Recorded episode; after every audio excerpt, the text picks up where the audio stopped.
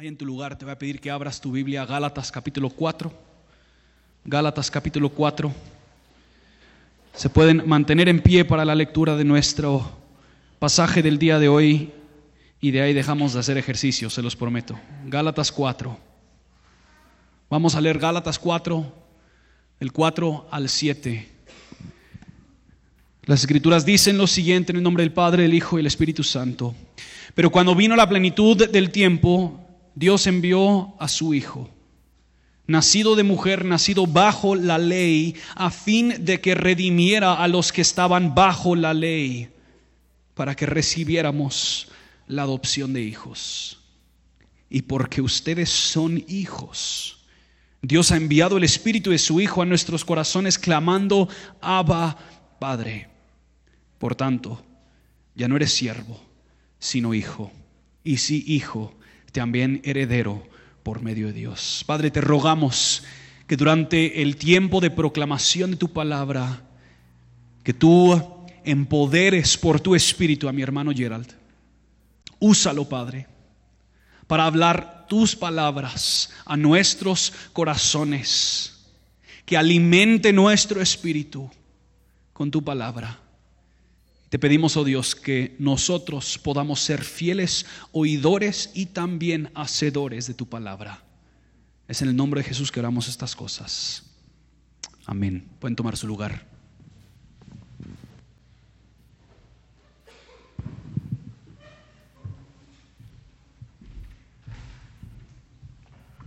Muy buenos días, iglesia. Mi nombre es Gerard Schaeffer, algunos me conocen soy anciano de acá de Iglesia Reforma. Sin embargo, pareciera que hace dos años como que me cambiaron el nombre o me cambiaron el título. Muchos lo saben también. Y pasé de ser Gerald Schaeffer a convertirme en el papá de Samantha. Si vamos a algún lugar, la gente me dice, hola Gerald, ¿cómo estás? Y se enfocan en Samantha.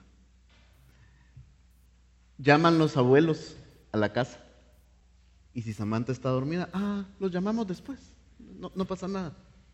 Y creo que así va a ser a lo largo de, del tiempo que Dios me permita criar a mi hija. Sin embargo, mi hija ha sido una gran bendición para nuestras vidas porque de alguna manera, constantemente, me ayuda a entender el Evangelio de una manera que no lo había comprendido. Y hoy quiero compartirles una de esas experiencias. Mi hija, estando en casa, es ella. Si algo le molesta, hace berrinche. Si tiene ganas de alguna comida, la pide.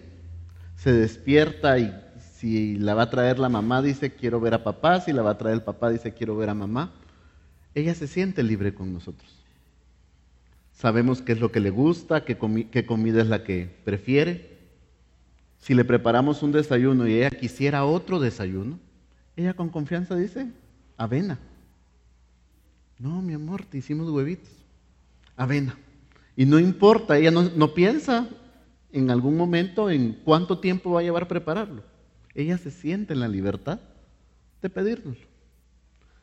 Sin embargo, la situación cambia un poco cuando llega una visita o cuando nosotros vamos de visita a algún lugar. Y esa niña alegre, extrovertida, de repente se cohibe. Y se acerca a alguien a hablarle y le dice, hola Samantha. Y ella callada, seria. A los 15, 20 minutos empieza con monosílabos. ¿Cómo está Samantha? Bien. ¿Querés lechita? Sí. Y esto lo hace porque no percibe que estas personas sean su familia. Y es que Samantha da por hecho, da por entendido que, trae que, que tiene los derechos que trae consigo el ser hijo. Con nosotros ella se siente tranquila, plena y feliz. Ella nació siendo nuestra hija y nosotros somos sus padres desde que ella tiene memoria. Entonces no tiene ningún problema en ser como ella es enfrente de nosotros. Ella tiene tal confianza en nosotros, percibe que la amamos tal cual es incluso sabiendo ella que le vamos a corregir aquellas actitudes que sean incorrectas. Muy probablemente a sus escasos años nueve meses, nunca ha puesto en duda el amor que tenemos por ella. Lo da por hecho. Todavía está muy pequeña para ponerlo en duda, ¿no? Cuando llegue la adolescencia, les contaré alguna otra historia, supongo. Así se siente ser hijo, ¿no? Libertad y amor incondicional.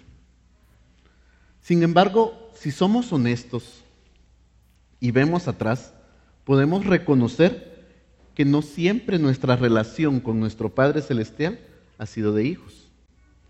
Nosotros podemos y sabemos que no siempre fuimos hijos. En un momento fuimos huérfanos. Y no solo huérfanos, fuimos esclavos. Pero también hemos conocido cuál es el efecto de haber sido hechos libres. Y junto con él, de haber sido hijos. Es curioso comprender esto y poder percatarnos que la Navidad precisamente consiste en una promesa cumplida de libertad. Pero no solo de libertad, en una promesa cumplida de adopción. La cultura nos hace creer que la Navidad se trata de un tiempo de paz, un tiempo de armonía familiar, donde todos se sientan a la mesa, dejan a un lado cualquier problema o discusión que hayan tenido como familia, lo ignoran ese día, se sientan, comen, la pasan bien, están alegres. Y esto suena bien, pero no es el sentido real de la Navidad. Si somos más honestos y vamos más allá, si hablamos de lo evidente, sabremos que nuestra cultura nos empuja a que esta celebración consista en consumir y gastar todo aquello que no hicimos durante el año. Y tampoco es el sentido de esta celebración. La Navidad tiene, sí tiene que ver con la familia, pero no necesariamente con la familia física. Tiene más que ver con la familia espiritual en la cual hemos sido incluidos al momento de nuestra adopción. Veamos cómo luce esto a la luz de las escrituras. Gálatas 4:4 dice, pero cuando vino la plenitud del tiempo, voy a leerlo en la nueva traducción viviente, que creo que nos va a ayudar a entender un poco más qué es lo que dice este texto. Dice, sin embargo, cuando se cumplió el tiempo establecido, Dios envió a su Hijo nacido de una mujer y sujeto a la ley. Por un lado, podemos darnos cuenta que este texto habla de un tiempo perfecto. Es decir, Dios no postergó la venida de Cristo según sus planes y tampoco la adelantó. Él soberanamente había elegido el tiempo específico en que Cristo nacería en ese pesebre. Todo se cumplió justo como Él lo había planificado. Es precisamente Dios, un Dios soberano, que hace lo que quiere. De alguna manera podemos llegar a pensar que todo ocurrió en el mejor momento posible. Todo el mundo estaba gobernado por un mismo imperio, el imperio romano. Había un idioma que era la lengua predominante, el griego. Y con ello podríamos pensar, era fácil la expansión del Evangelio. Y así podríamos buscar otro tipo de conjeturas del por qué este era el tiempo perfecto. Sin embargo, no quisiera que fuera ese el punto en el que nos enfocamos, sino en el hecho en que cuando dice, cuando se cumplió el tiempo establecido, esto implica que lo que está ocurriendo en ese tiempo ocurre debido a un evento externo. ¿Qué evento externo es ese? Una promesa. Una promesa de adopción que Dios había hecho. Una promesa que empezó a ser revelada en el mismo momento en que ocurre la caída del hombre. Y esta se da cuando Dios le dice a Eva, en Génesis 3:15, pondré enemistad entre tú y la mujer, y entre tu simiente y su simiente. Él te herirá en la cabeza, y tú le herirás en el talón. Esta promesa estaba apuntando precisamente a Cristo. A esta promesa se refería Dios también cuando le habló a Abraham en Génesis 15:5. Veamos qué dice. El Señor lo llevó fuera y le dijo, ahora mira al cielo y cuenta las estrellas, si es que te es posible contarlas. Y añadió, así será tu descendencia. El nacimiento de Cristo fue anunciado desde el inicio mismo de la humanidad. Pero no solamente fue anunciado en ese momento, también fue un evento orquestado y planificado por Dios desde antes incluso de la fundación del mundo, con el objetivo de hacernos parte de su familia. Esa familia de la cual le hablaba a Abraham cuando decía, así será tu descendencia. Mira cómo lo muestra primera de Pedro 1, 18 al 20. Ustedes saben que no fueron redimidos o rescatados de su vana manera de vivir heredada de sus padres con cosas perecederas como oro o plata, sino con su sangre preciosa, como de un cordero sin tacha y sin mancha, la sangre de Cristo, porque Él estaba preparado desde antes de la fundación del mundo, pero se ha manifestado en estos últimos tiempos por amor a ustedes.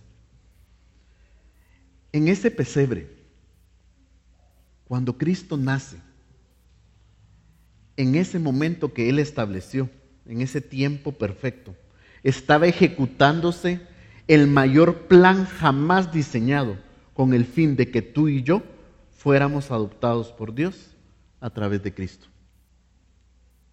Fue un tiempo perfecto. Esto ocurre en un tiempo perfecto, pero no solamente en un tiempo perfecto ocurre a través de la persona perfecta. Génesis 4:4 nos muestra que el nacimiento de Cristo ocurre porque Dios envió a su Hijo, 100% Dios, nacido de una mujer bajo la ley, 100% hombre. La adopción no podía ocurrir a través de nadie más, porque nadie más cumplía las características necesarias. El propósito de la encarnación de Cristo fue el cumplir su papel de mediador entre los hombres y Dios, tal como lo establece Primera de Timoteo 2, 5 y 6. Porque hay un solo Dios y también un solo mediador entre Dios y los hombres, Cristo Jesús, hombre, quien se dio a sí mismo en rescate por todos, testimonio dado a su debido tiempo. Toda la humanidad, desde la caída, ha fallado sistemáticamente en obedecer y cumplir la ley de Dios. Pero Cristo, Él sí, Él sí cumplió esa ley perfectamente y lo hizo por nosotros. Y con ello nos dio acceso a la familia de Dios a través de la adopción. El mismo Jesús lo enseñó en el Sermón del Monte. Mateo 5:17 dice, no piensen que he venido para poner fin a la ley o a los profetas. No he venido para poner fin, sino para cumplir. Cristo, a través de su nacimiento, vida, muerte y resurrección, no estaba aboliendo la ley. Era necesario que esa ley se cumpliera. Por ello, Él mismo la estaba cumpliendo en nuestro lugar, para que nosotros no tuviésemos que buscar el cumplimiento estricto de esa misma ley como medio para llegar a Dios, porque simplemente no podemos. Por mucho que lo intentemos, no podemos cumplir esa ley de manera perfecta como Él lo hizo. La ley en sí misma nunca ha logrado que alguien sea adoptado como hijo de Dios. Solo Cristo y nada más que Cristo es capaz de hacernos parte de su familia. La ley no. Y esto es algo que Dios mismo decidió que ocurriera como una manifestación de su amor hacia nosotros. Pero entonces cualquiera podría con confusión decirme, pero entonces ya ¿cuál es el propósito de la ley? Entonces, ¿qué papel juega la ley de Dios en mi acceso a la familia de Dios? Pues bien, para entender esto debemos entender cuál era el objetivo de Pablo al escribir la carta a la iglesia de Galacia. Pablo escribe esta carta como una respuesta a la intromisión de cierto grupo de judaizantes que estaban exigiéndole a la iglesia que se cumpliera la ley como requisito para salvación, como si la obra redentora de Cristo no fuese suficiente. Se empezó a enseñar entre la iglesia que era necesario complementar la obra de Cristo a través del cumplimiento de la ley judía y con ello poder ganar el favor de Dios. Es por ello que Pablo explica a lo largo de su carta cuál es el papel de la ley en el plan de salvación que Dios mismo ha diseñado. De esta manera, Pablo en esta carta está refutando las enseñanzas que indicaban que la ley era suficiente para ganar el favor de Dios. Mira lo que dice Gálatas 3:24. De manera que la ley ha venido a ser nuestro guía para conducirnos a Cristo, a fin de que seamos justificados por la fe. La versión Reina Valera, en lugar de la palabra guía, utiliza la palabra ayo. Ayo. ¿Qué es un ayo? Pues el ayo era un esclavo al cual se le encomendaba el cuidado de los hijos cuando eran menores y eran inmaduros para que Él los fuera guiando. Por eso la traducción en, en la Biblia de las Américas dice guía. Pero la palabra ayo nos puede ayudar un poco más a entender cuál era el papel de la ley realmente. Lo que está diciendo acá entonces es que el heredero, que aún era menor, era similar a un esclavo. No tenía capacidad de decidir por sí mismo, no tenía los privilegios o los méritos de un heredero, tal como lo muestra Gálatas 4.1. No tenía la libertad ni la capacidad de tomar sus propias decisiones, sino que el esclavo que cuidaba de él las tomaba en su lugar. Y a ese esclavo o a ese ayo es a lo que Pablo compara la ley para nosotros. ¿De qué manera funcionaba la ley como un ayo? Pues Pablo también se lo muestra a los Gálatas en el capítulo 3 y verso 19. Dice, entonces, ¿para qué se entregó la ley? Fue añadida la promesa para mostrarle a la gente sus pecados, pero la intención era que la ley durara solo hasta la llegada del Hijo prometido. La ley entonces fue dada para poder poner de manifiesto lo inmensamente pecadores que somos. Y con ello poner de manifiesto lo incapaces que somos para alcanzar el favor de Dios a través de nuestros propios medios. La ley servía para declarar que somos pecadores, no más y no menos. Que todos nuestros esfuerzos son vanos, que por nuestras propias fuerzas no podemos llegar a Dios. En este sentido, entonces, la ley únicamente apuntaba, nos servía como un guía de aquello a lo cual estábamos esclavizados. Nos hacía ver nuestra esclavitud. Sin, embargo, la ley en sí mismo no tenía la capacidad de redimirnos de esa esclavitud. En cierta manera, éramos esclavos de la misma ley, ya que aunque apuntaba lo que estaba mal en nosotros, nos hacía ver que no teníamos la capacidad de autocorregirnos. Al no tener la capacidad para resolver nuestro mayor problema al cual apuntaba esta ley, simplemente no había nada que pudiéramos hacer para poder ser libres. Ahora bien, Gálatas también nos muestra que Cristo sí nos redimió. Él sí tenía esa capacidad.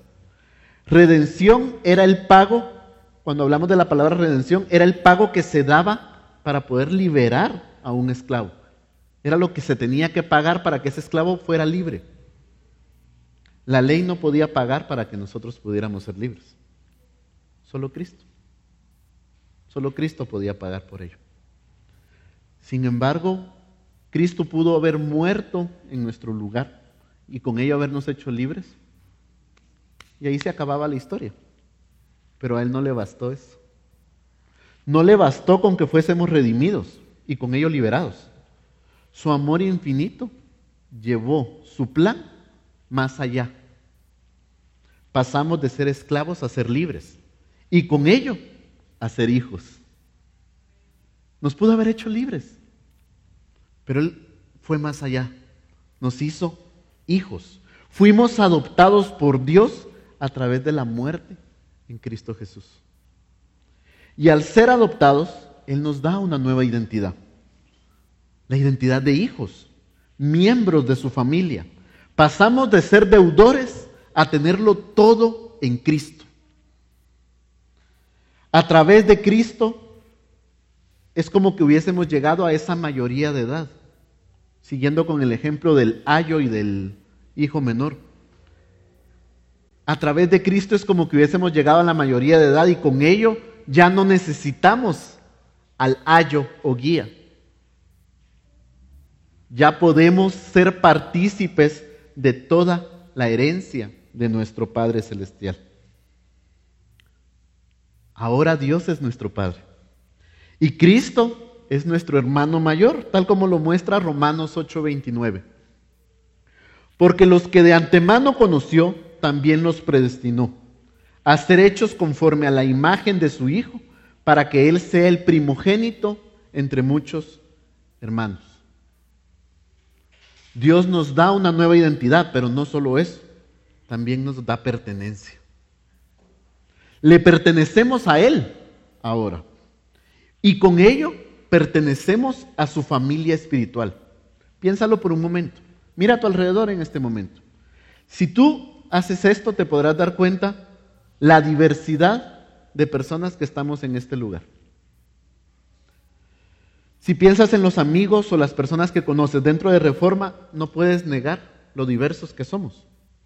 Gente con diferentes costumbres, que viven en lugares muy diferentes muchas veces, que hablan diferente. Unos comen tamales para Navidad, otros pierna y otros pavo. Unos son rojos y otros le van a los cremas. Unos tienen ideologías capitalistas y otros prefieren una postura más social. Pero ¿saben qué? Esas diferencias no importan.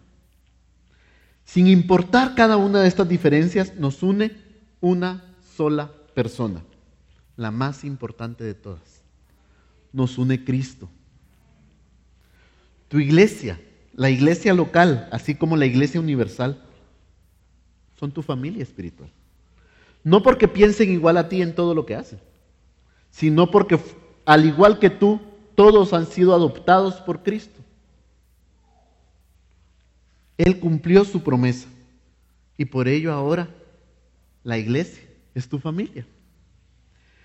Al hacerte hijo, Él te hizo heredero de sus promesas.